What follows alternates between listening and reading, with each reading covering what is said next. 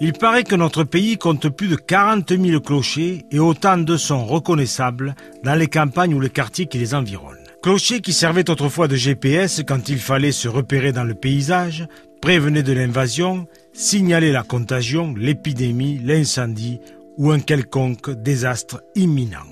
D'où probablement cette fortune, il y a quelque chose qui cloche.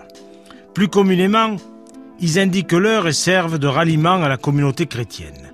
Ils peuvent également, le cas échéant, comme avec les clochers de tourmente sur l'Aubrac, guider les voyageurs égarés dans la neige. Mais qu'en est-il des cloches? De celles que les campanophiles collectionnent et étudient depuis que l'homme en fit, à l'âge de bronze, un de ses tout premiers instruments de musique.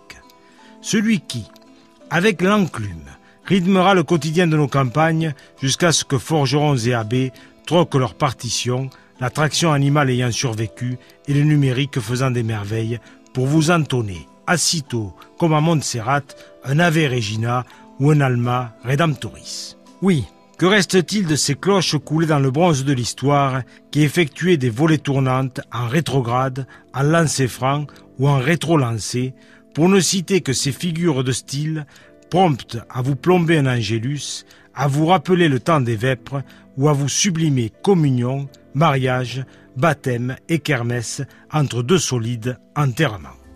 Personnellement, je garde une pensée émue à l'endroit de ces séminaristes ou de ces dames paroissiennes qui prenaient sur leur temps pour tirer sur la corde tel un don Camillo qui, régulièrement, s'en allait sonner les cloches à Pépone.